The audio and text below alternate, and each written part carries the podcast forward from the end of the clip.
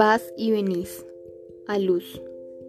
De Carrasco a Aeroparque y viceversa.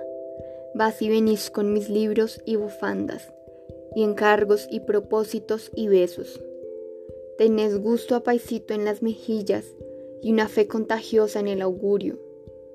Vas y venís como un péndulo cuerdo, o como un comisionista de esperanzas, o como una azafata voluntaria Tan habituada estás a los arribos y a las partidas un poquito menos. ¿Quién iba a imaginar cuando empezábamos la buena historia hace 28 años?